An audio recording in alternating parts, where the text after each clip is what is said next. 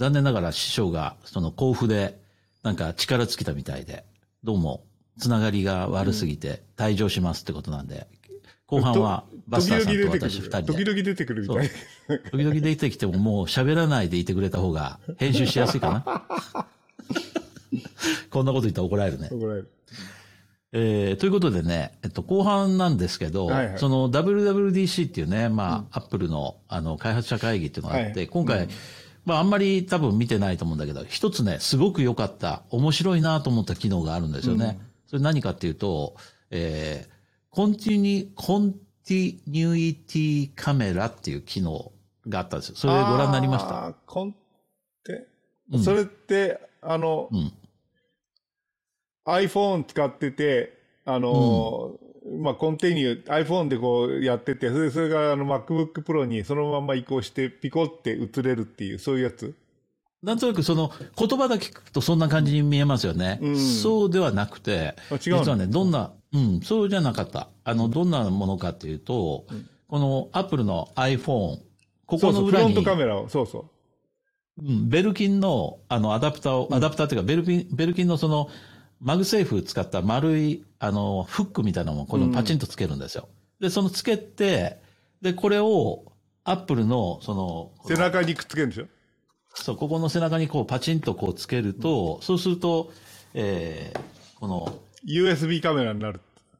そうそうそう、あの、カメラになるっていうことで、うん、で、それの、すごいのは、まあ、あの、アップルの製品ってどうしてもこのフロントカメラの方が 720p とか、うん、まああっても1080っていうその解像度がそれほど高くないんだけど、うん、こっちだと 4K ですよね。そうそうそうそう。で、うん、それの面白いのは、こうやってこっち、こうやって、えー、撮ってくれるんだけど、その時に、この下の、これが、この下のカメラって、あの、ウルトラワイドなんですよね。超ワイド。で、えー、自分のそのフロントにこの iPhone をこう、ポンと置いて、こんな感じで置いて、で、それでやると、この手元が完全にその、もろに、えー、上からの俯瞰カメラにやれると。あの、いや、両方使えるわけです。あの、両方使えるわけでしょ？そのクローズアップも使えるでしょ、ね、だから、あの、あの、なんていうか、背背景をぼかしたりなんかするっていうこともできる。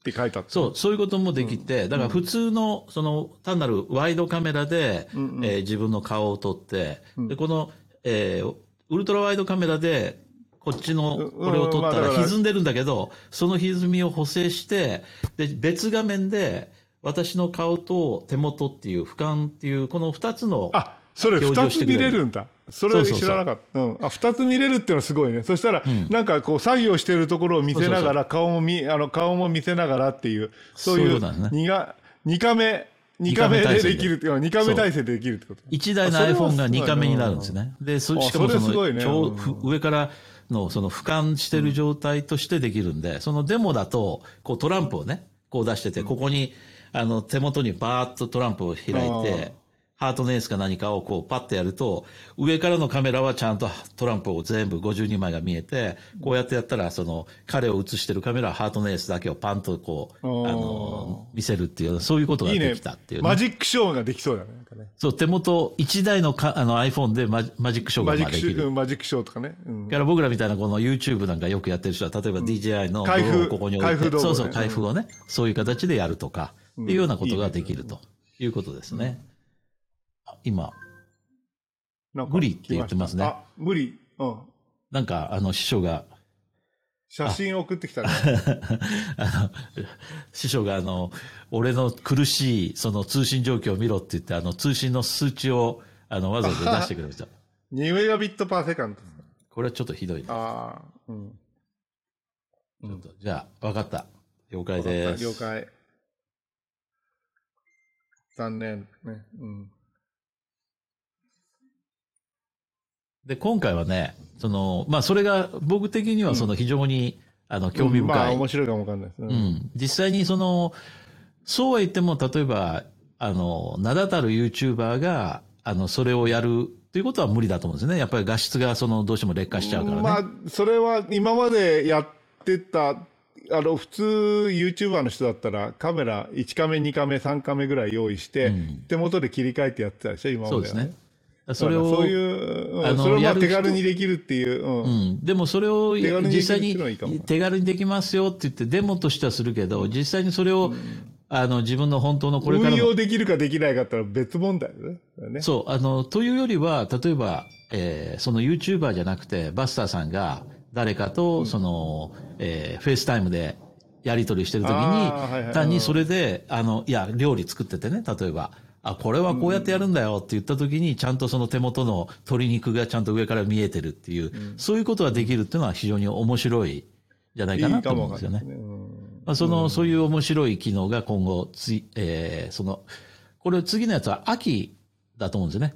だから次の iPhone14 が発売の時期に、ちょうどそれを搭載した状態で、えー、発売というのが一般的にアップルの、あのー、流れだとは思うんですよね。秋秋ぐらいには香港行けるかな。そうですね。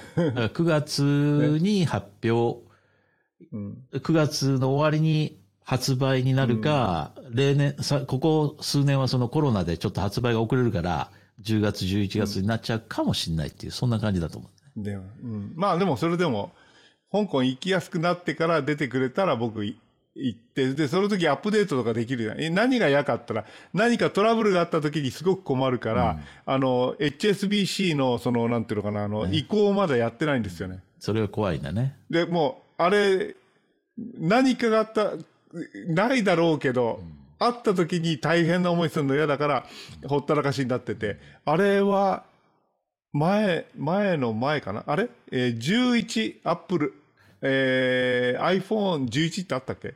11とか。それもちろんあります。それを使ってるとじゃあ今何？そのメインで使ってる iPhone と、その、あの、HSBC のやつって違う電話でやってるんですか？そう、違う電話でやってる。じゃあ、12がメイン、メインの iPhone で、11がその、そうそうそう HSBC の、その、システムを使ってるってそういうことだよね。うん。だからむしろ12はなくしちゃっても大丈夫なんです。あの、12はね。でも11は、なくしたら死活問題なんだ。だから家からもう出さない。家に置いてある。入れて。そうそう、加えて。なるほど。で、もう、あの、一週間に一遍こう、か動作確認して、あ、使えるまあ、あので、この間なんかあったよね。HSBC ダウンしたでしょ？えー、2、3日前かな？はい。あの、HSBC のその ATM とかシステムがなんか使えなくなっちゃったみたいで。いや、それから、P、あの、なんだっけ、Mac か、Mac の、あのブラウザーから入れなかった。そうそうそうアアプリからは入れたんですけどね、うん、アプリからは入れたんですか？アプリからは入れたんだけど、ブラウザーから入れなかったね。だからそういうのがあると、ヒヤーン、ドキーンとね。ね ほんとドキン。いや、もうその水穂なんていうのはそれがしょっちゅうありますからね、今。いや、もう水穂はもう、あれは、あの、もう、使えたら、ああ、水穂様ありがとうございました。いや、僕もね、もう水穂さ、もう、やめたいんだけどさ、あの、うん、でもお金が移せないんだよ。あの、日本に行かないと。あの、一回の、その、今もう楽天とこう、水穂二つあるんだけど、その楽天の方がインターフェースもいいしさ、楽天にもう全部移したいんだけど、その、小口のその送金しかさせてくれないっていうか、その、送金にお金はかかる1日の制限はある。だから、その、10万円ずつ、こう、送りましょうみたいな。あれ ?TJ の、うん。あ、聞こえる、うん、大丈夫 ?10 万円ずつ送る。あ、やって、今聞こえた。うん、あの、今、10万円ずつ送りましょうから聞こえだから、その、大量に送らせてくれないわけ。僕は窓口、日本のそのみずほの窓口に行って何かしないと、その何百、そのみずほ銀行をクローズしたいぐらいの気持ちがあるんだけど、そうするとやっぱりその10万円を何十回しないと移せないとかそんなことになっちゃうわけ。それ大変だからもう行くしかないんですよ。だから多分その、そういうことをしようとしてる人が多いからかなんか知らないけど、うん、とにかく一括でこの、送らせてほしいんだけど、送らせてくんないのね。その窓口来てくださいっていう、その、それで。まあそんなことがあって、なね、なかなかいけないんだけど。ひどいね、それね。うん、うん、まあ、ちょっと水穂、辛いね、ちょっと水穂は。その、ちょっと文句言い出すと、このキリがないからちょっとやめといて、今日はね、うん。あの、アップル、せっかくアップルの WWDC の話をしたんで、前回の、あの、知ってると言われる、明日から言われる信号っていうことで、Web3 っていうの、ええ、Web3 っていうのやりましたよね。今日はね、あの、アップルにちなんで、二つほど信号というか、まあ、あの、もしかしたらご存知かもしれないですけど、アップル、昨日の、昨日というか、この間の発表会でやったこととかも絡めてやりたいんだけど、まず一つはね、エコシステムっていう言葉があるんですよ、ね。エコシステムね。うん。うん。まあ、で、エコシステムっていうのは。それあれでしょ？だから、例えばアップルのエコシステムって言うと、アップルが描いた、そのシステムに都合がよく、アップルの、えー、iPhone と、あの、Mac が、その、シームレスにつながりますよっていうような、そういう時にエコシステムって使うんじゃないですか？はい、その通りですね。あのーもうおっしゃる通りなんですよね。で、具体的に言うと、例えば僕らが、僕自身がね、一番使ってる、その、恩恵を受けてるものっていうのは、実はエアドロップっていう機能なんですね。写写真の共有とかすごくいいよね、あれ。そうそうそうそう。例えば iPhone で写真を撮って、で、その取れたデータを、今度、えー、ここで字を書くのめんどくさいから、MacBook Pro か何かを使って、そっちにポンと あの、エアドロップで投げて、で、えー、エアドロップの方、あの、MacBook の方で文字を打って、で、Twitter に上げるとか、Facebook に上げるってことができるっていう、それ、そういったこと、要するに、あの、アップル製品の連携でもって、いろんなことが便利になるっていう。そうそれを、まあ、例えば、あの、メールか、メールなんて今あんま書かないんだけど、メールか書くでしょ？あの、MacBook でメールか、うん、書いてて、うん、それで、あの、その写真を添付したいときに、あの、やっぱり、あの、エアドロップでポッと持ってきて、それで、あの、添付して送るっていうようなことは、よくありますよね。あの、一般、普通の、ね、普通の E メールでも近頃よく使うんですよね。そうそう。それから例えば、今、僕らだとマスク、まあ、ちょっとあの今状況変わったんだけど、マスクをしてて、うん、で、あの、この iPhone のロックがマスクしてると解除できなかったんだけど、例えば Apple Watch をしてると、うん、Apple Watch をしてる前提でマスクしてたら解除できるっていうのがあって、で、それが、あの、この間のアップデートで、マスクしてても Apple Watch なしで解除できるっていうふうになったんだけど、そういうアプローチをしてたら、ある程度のセキュリティの、うん、おをかいくぐることができるっていうような、うん、そういったことができるようになったのも。そうなんです。オートバイに乗ってると、すごく大変なんですよ。うん、あの、画面ロックしちゃうと、ヘルメットかぶってるでしょ？で、マスクを外して、マスクを外すと、近頃認識してくれるんです。ヘルメットかぶった状態で。で、あの、あの、まあ、ウォッチしてて、それでその、えー、スワイプすると、その動くんですよね。で、あのーうん、まあ、あの、Google マップかなんかを作動させとけば、あのー、スリープしない状況になりますから、それはまあ非常に便利なんですけそうですよね。で、うん、もう時計あんまり好きじゃなかったんだけど、Apple Watch が手放せなくなったのは、やっぱりオートバイ乗ってる時にメッセージとかいろいろ来るでしょ。で、来た時に、うん、あの、さかさかさかさか、あの重要なメッセージなのかそうじゃないのか、オートバイを止めて、あの、会話しなきゃいけないのか、返事しなきゃいけないのかっていう判断が、その、パッとこう、ね、あの、手首見るだけでできるから、これはもうすごく便利だよね。うん、そうですね。あの、ちなみにバスターさんのその、アップルウォッチは、はい、えー、通信の eSIM が入ってないですか ?eSIM っていうか。入ってないやつ。入ってないですか？うん。まあ、あのー、そうですね、うん、別に iPhone を常に、うん、常にカバンかどっかに入れてるだろうから、問題ないですよね。うん。今、eSIM っていうのが入る、その、ここのリューズが赤くなってるとね、ねあの、それだと eSIM の設定ができるんで、香港だと実は eSIM の設定って無料でできるんですよ。ああ、いいね、それね。うん。うん。あの iPhone の主契約を、おうん、例えば中国移動にしてれば、eSIM 部分に関しては無料で設定させてくれるっていうのがあって、まあ、ほとんどの場合、この、こことここに近くで、Bluetooth で繋がる範囲にいれば、その、何も eSIM が入ってるメリットってないんだけど、例えば、バスターさんなんかだと、プールに入るっていう、そういう時に、あるいはフィットネスに行くっていう時に、これを iPhone 自体をロッカーに入れて、で、外に出て、で、これで通話もできる、ね、その、通話もできるし、メッセージも来る。だからその、えー、さっきあのおっしゃったバイクなんかの時でも、例えば、でもバイクは Bluetooth つながる範囲にしかないからね。あんまりその、そこでの恩恵っていうのはないかもしれない。とね、もう今の僕のオートバイなんていうのは、あの、ハンドルのところに iPhone 固定できるんですけど、そのあそうかそうかビビルトインで、ビルトインで、そのシートの下に iPhone が入る箱が入る。あそれすごいですね。でそこに入れて乗りなさいっていうことを言われてるんだけど、誰も、そこに誰も入れてない。僕の友人で、そこに電話。あんまりその、もう見て、その事故のもとだから、そういうことしないでねって、だからシートの下に入れなさいって、うん、まあ、あと、その、壊れた時に、あの、なんていうの、あの、オートバイ倒した時に、あの、iPhone だけは助かりますよっていう、そういう配慮じゃないかなと思いますけどね。あの、ブラックボックスみたいになってるのね。そうそう、ブラックボックス。そうそう、うん。うん。だけど、本当に便利なのは、その iPhone、あの、転倒した時とか、いいよね、これ。あの、うん、大丈夫ですか？そうですね。あの、聞いてくれるでしょ？うん、転倒した時に聞いてくれますからね、今。うん。で、電話かけましょうバイク乗ってる人にとっては大きいね。大きい大きい。あの、まだそのお世話になったことないですけど、あの、うん、なんていうのかな、その iPhone、あの、アプローチ持ってて、やっぱり炎天下で、やっぱりあの心拍数なんか、えー、やっぱ上がるんですよね。あの、例えば12時間、この間朝ごはん食べて、えー、朝ごはん食べて10時間、うん、あの、お水だけっていうのがあったんですよ。マモールクリフっていうところに入って、そこはもう、電波も通じないし、電話もできない、そういうところに10時間いたんですよね。それはちょっと辛いね。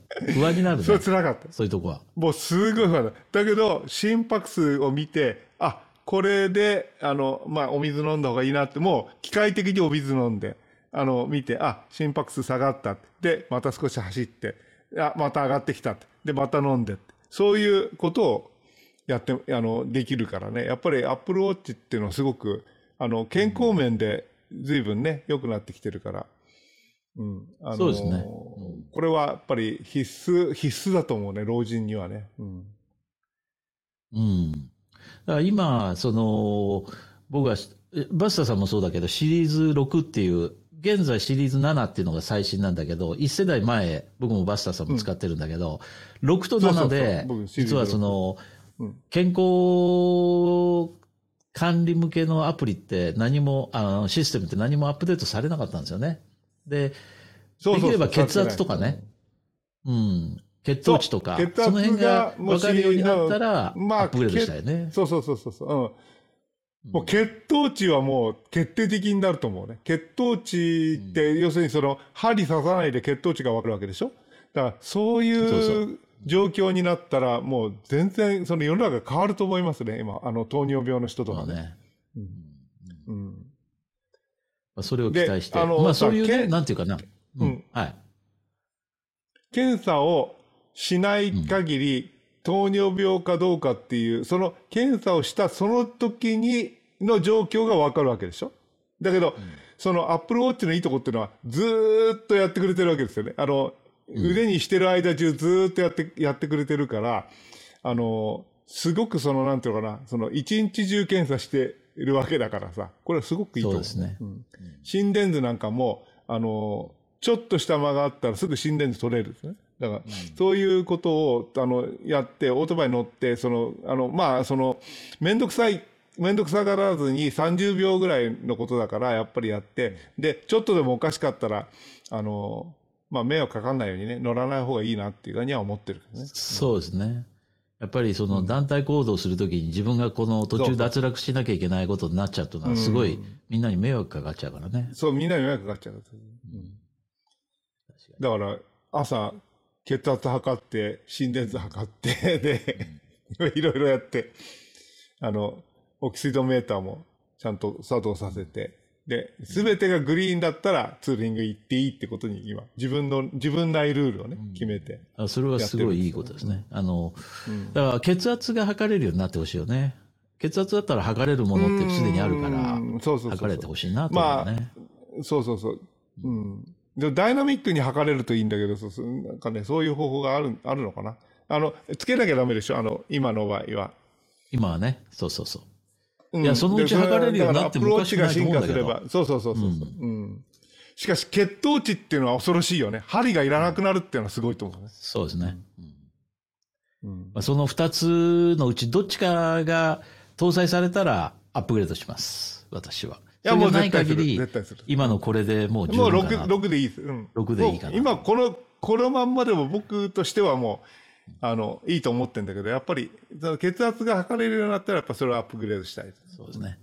まあでもそうやって、その、えー、生態系っていうか、その、自分のその、えー、健康管理のものがここにあるのが iPhone に入って、それから MacBook でも管理できるっていう、その辺がまあ、エコシステムって言って、一回その、Apple のその何か MacBook なり iPhone なりを買ったら、Apple 製品で揃えていくと、便利さがどんどんどんどん広がっていく。そういうのがまあ、エコシステム、生態系っていう。もう本来は生態系っていう意味だから、その、うん、生態系、うん、うん、生態系が完全に完成してしまって、今、ま、あの、例えば PC、Windows を使ったとしても、例えばエアドロップができないだけで、あんまりもう使いたくなくなっちゃうっていうか、使い勝手がすごく悪くなっちゃうから、嫌だなと思う。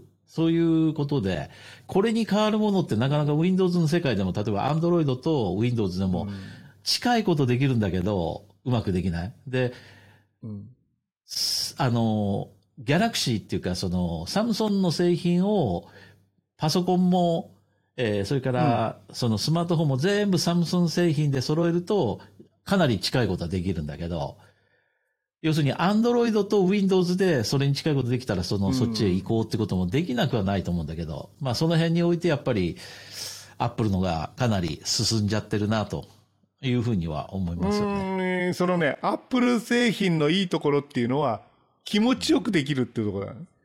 そうだね。その、なんていうの、他の、あの、アンドロイドって、あの、使っててさ、やっぱりできる、できるんだけど、あの、すごい手間なんだよね。こう、こう、こう、こうして、こうして、こうやればできます、みたいな感じで。アップルっていうのはあんまり物事考えなくてもできる。そうですね。そこら辺がやっぱり素晴らしいなと思いますよね。やっぱり OS と、そのアプリと、それからハードウェアと、それを垂直統合でやってるってことで、うん、Windows とか Android とはか、いろんなメーカーと、その OS を作ってるメーカーと違うっていうね、そこはやっぱりちょっと、その完全に簡単な統合っていうことができないっていう、その足かせになってる気がしますよね。うん、そうそう、そうだと思う。うん。まあそれが、ね、ハードウェアとソフトウェアが違っあのソフトウェアとか OS がね、やっぱり違ってるからね、うん、ね違うメーカーがや作ってるっていうのはやっぱり辛いよね。辛いと、ね、そこら辺はやっぱり、スティーブ・ジョブスの言ってることは、その自分のとこの OS は自分とこのハードでっていう、ここら辺がやっぱり、あの、こここの思想の良さが出てると思いますけどね、ここはね。そう。だからそれ、それを語り出すとさ、またちょっと昔話になっちゃうけど、うん、アップルもその、かなりアップルが瀕死の状態になった時に、えー、アップル互換機っていう、うん、あの、ギル・アメリオっていうね、あの、だった時だ、じゃないかなと思うんだけど、うん、作ったね、うん、互換機で、台湾メーカーとか、いろんなとこがそのアップルの互換機を作って、アップル本体よりも早い互換機っていうのが、あの、世の中に出たんだよね。うん、あの、パワー PC の方がね。あった、うん、そう、そういう時代から、ところが、日本でも、あの、師匠のお友達の、あの、えー、アキヤっていうね。アキヤ。アキヤっていうメーカーがあったと思うんだけど、あそこがその、アップル互換機ビジネスに乗り込んで、あの、やったんだけど、ジョブズが帰り咲いた途端に、あの、その辺の互換機ビジネス、チャイって言われて。あの、チョンですよね。そうそうそう。そうそうそう。で、もう、ですよね。すごい在庫を抱えて、あの、アキアは倒産にし、しそうっていうか、ほぼ倒産しちゃった理由ってそれだったからね。互換機ビジネスが頓挫しちゃったっていうことだったから。一回、あの、師匠と飯3人で食ったことあるんだけど、その社長とね。えー、やっぱあれは、その、本当に辛い。ひどすぎるって。そうだよね。ねあと、パイオニアも、パイオニアもやったし、ね、から、パイオニアもやってた、ね、あの、おもちゃの、バンダイ、バンダイとかね。バンダイは、そうじゃなくて、バンダイはピピンっていうね。あの、それよりもうちょっと前の。ピピンだ、うん、そうそうそうピピンアットマークっていうのをやってたけど。まあ、互換機ビジネスってそうやってやってた時期もあったんだけど、Windows がそこでうまくいってたからね。でもやっぱりジョブズが帰ってきて、全く違う方向性にしたっていうのがあったね。まあそういうちょっと昔話がある、ねうん、あの時僕はな、なんで、うん、なんでと思った時期があったんだけど、やっぱりあれ、それは正しかったよね、ジョブズさん。そうですね。今となってはあれは正しかったって言えるし。今となってはそうそうそうでも、あの頃にもう瀕死だったからね、もう、マイクロソフトから。いやもう、だからそれを、あの、スカリー、が判断したんじゃないの？それって。うん、多分、あの、ジョン・スカリーの後だと思うんですけど、ねうん、ちょっと僕もそれ、あんまりよくフォローできてないけど。まあ、だからそれ、なんかもう、策、策がないから、しょうがない。でも、あの、やっぱり、その変態ジョブスはすごいよね。一本通して。自分の思ったことを、通りのことを貫いたわけなんですね。これね、あの、やっぱさすがですよね、そこら辺ね。あの状態で、その、突き抜けられるっていうのはすごいと思う。うね、あの、ICEO って言って、1ドルで CEO やってましたからね、あの頃ね、ジョブズは。そうそうそう、US1 ドルだったよね。そうそうえー、それでね、次、あの、もう一個、えー、これ、えっと、最後、ちょっと、あの、あんあんまり長くなるとの回線状態、あんまり良くないですね。なんかね、ちょっとね。良、くないね。うん。あのね、もう一つ。良くないね。えー、はい。もう一つね、あの昨日の、昨日じゃない、この WWDC で、やっぱりちょっと言った言葉で、うん、ぜひ覚えておいてほしいなっていう言葉が一つあって、それは BNPL っていう言葉。はい、聞いたことありますか ?BNPL、あ、これ知らないね。BNPL。B, B ね。ボーイの BNPL ね。あ、B、あの、B。これ、BN、ボーイ。NPL。あの、これは、buy now, pay, buy now. buy now, pay later. あ、PL。ああ、buy now, pay later. ああ、OK。今、今買って後で支払うってやつですね。そうです、そうそうそう。それ、うん、それのことを BNPL っていうのが、ここ数年、コロナになって特に BNPL っていう、そういうペイメントの新しい方法っていうのが、非常にそのメジャーになってきて、うん、うん。あの、僕が一番最初にそれをね、見たのは、実は、あの、DJI なんですね。で、DJI のアメリカのサイトに行ったとき、うん、うん。DJI のそのドローンのね、うん、DJI のアメリカのサイトに行ったときに、うん、あの、アファームっていう会社で BNPL しますかっていうのが書いてあったんですね。で、それどういうことかっていうと、通常そのオンラインショップで、え、 payment method っていうと、えー、当然クレジットカードっていうオプションがありますよね。うん、例えば、まあ銀行振込っていうのはもう最近あんまりないと思うけど、例えば銀行振込、うん、それからクレジットカード、ビザ、マスター、アメックスっていうそういうオプションがあるのが普通ですよね。それに加えて、アファームっていう会社がそこに初めて目にしたんですよ。で、何かっていうと、アファームっていう会社は BNPL の最もその成功してる会社の一つなんですね、今。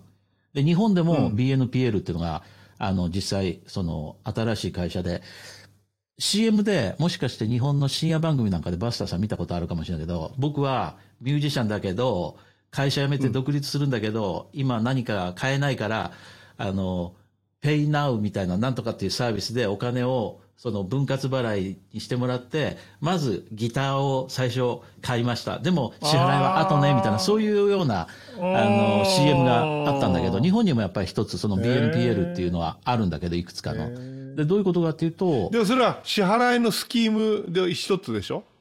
そうなんですよ。だから、その、うん、じゃあクレジットカードと何が違うの？っていうことに普通になりますよね。まあ、クレジットカードは1ヶ月、うん。そう、1ヶ月の例えば、払いもあるし、それから何回払いしますかって言って、こう、え分割払いだってある、リボリボルビングとかね。リボ払いとか。あの、リボ払いは、まあ、定額でずっと一生3万円ずつ払いますみたいな、そのリボ払いもあるし、あるいは自分の今回の支払いを、じゃあ3回分割でとかっていう支払いも選べますよね。ところがこの BNPL とは、それとはちょっと違うんですよ。ほう、なん、どう違うんですか？なんか似てると思うけど。うんうん、似てるんだけど、実は、若い人たちは、まずクレジットカードが作れないっていう人もたくさんいるわけですね。ある、うん、あると思う。うん、ありますよね。で、BNPL のところっていうのは、AI で、その辺の、その信用の情報を AI でコントロールして。なるほど、なるほど。AI でまずその人に、ね、うん、うん。あの、支払い能力があるかどうかっていうのを調査するってことは、まず一つあるんですよね。それから、クレ、あの、クレジットカードは3回分割にすれば、その当然その金利がかかってくるわけですよね。そうそうそれに対して BNPL は金利かけないんですよ。ほう、それすごいね。うん。ふざけてますよね、本来、ビジネス的には。っていうのは、でもどうやって、どうやってそれは利益を得るんだろう。うん。そうですよね。で、どうやってやるかっていうことを、じゃあどこから利益得るのかですよね。その金利の分をどこが負担してどうなるかなんだけど、これ、その BNPL のあの、ところっていうのは、まず銀行とタイアップまずしてるんですよ。つまりささっきのやつで言ったアファームっていうところは、銀行との、えー、とやり取りをしてる。それから自分の中で AI を持ってる。AI のシステムを持ってる。その貸付の信用調査っていうのは自分の AI システムで信用調査をできるっていうことがあって、それからメーカーも全てのメーカーに対してどこでもこのクレクレジットカードで払えるっていうのと違って、例えば DJI は非常に高性能なものを持ってて、あんまりそのお金のない人が買う商品じゃないよねとか、そういう。商品の提供者ともちゃんと密接に連絡を取り合って、うん、あなたのメーカーの商品だったら、BNPL のアファームのメンバーシップ的に加えて、入ってもらえませんかってことを言うんですね。で、一番最初にそのメジャーになったのは、えー、ペレトンだったかな？ペペロトンだ。ペロトンっていう、あの、えー、バイクあるでしょ？あの自転車？あの、うん、あのフィットネスで使う、フィットネスで使うバイク。あの、フィットネスセンターに行ったら、バイクあるじゃないですか。スターティックバイクそうそう、スターティックバイク。うん。スターティックバイク。あのバイクを、その、このコロナになってから、あの、自宅に持とうっていう人が多いわけですよ。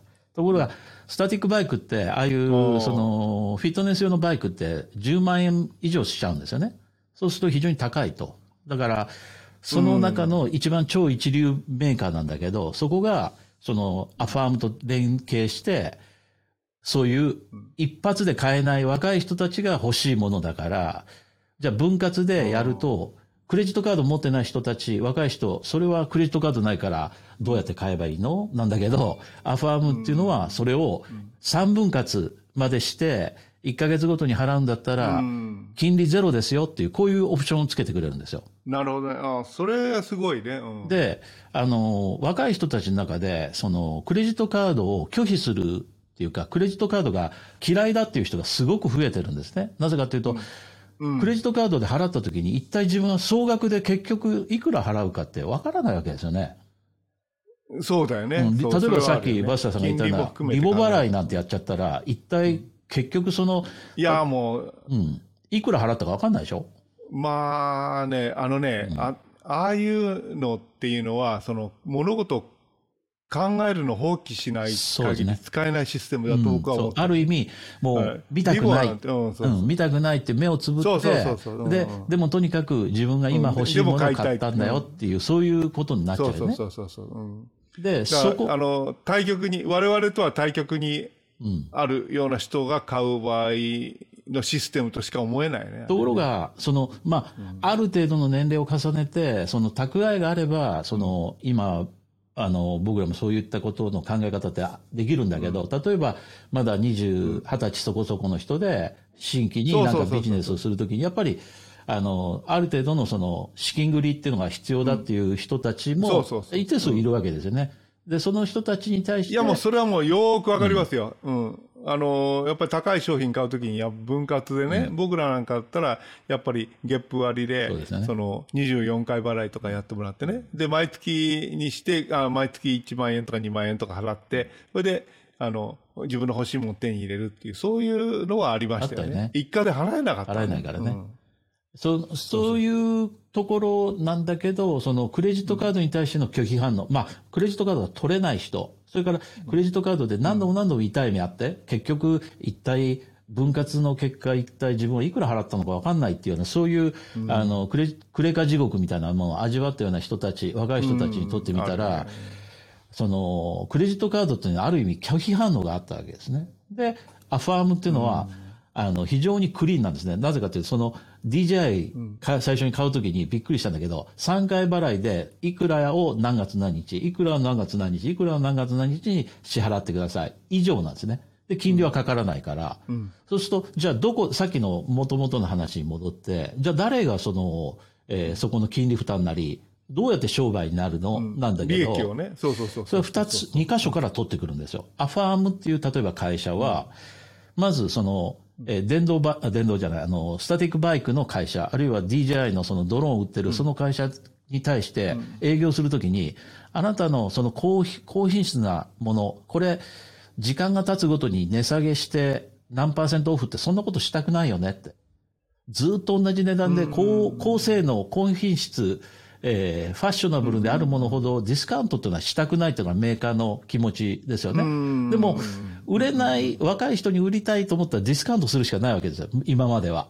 でも、分割払い、金利ゼロって言ったら若者にしてみたら、それは、一切のそのクオリティっていうか、名声をこう下げることなく、ディスカウントとほぼ同じ効果が得られると。いうことで、その DJI なり、エレトンというそのスタティックバイクメーカーは、実はそこにはディスカウントをしてるわけなんですね。そのメーカーに対して。で、そこである程度の収入を持ってくる。ただ、あの、うん、たユーザーに対してのディスカウントはないわけその通りなんです。そういうことですね。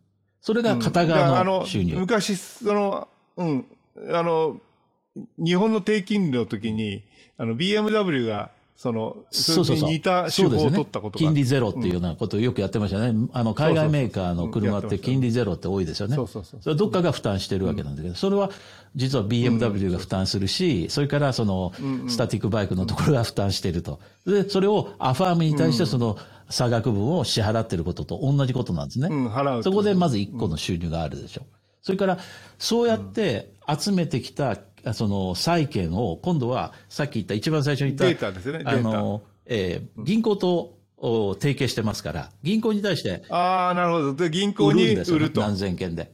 もう売っちゃうわけですね。その債券として。なるほどね。そうすれば、片側でそうやって儲けて、片側で債券としてこう、えー、これをなんぼでって言って、あの、1000件集まったとか1万件集まったら、それだけをある銀行に対して売却する。そうすると銀行はその債券を。そうそう、その債券をまた、をまた別に細かくして、その投資家に売るということですね。そういうことなるほどね。ああ、それは、それは頭いい方法だね。で、その辺の中身をやってるのが AI で、その、えー、信用調査とかを、例えば彼のそのコードパターン、それから、例えば、ニコンのカメラの D4 を買う人の、その、えー、どのぐらいの、うん、えー、貸し倒れリスクがあるかっていうようなことも全部、事前にこう、いろんなことを知ってるわけですね。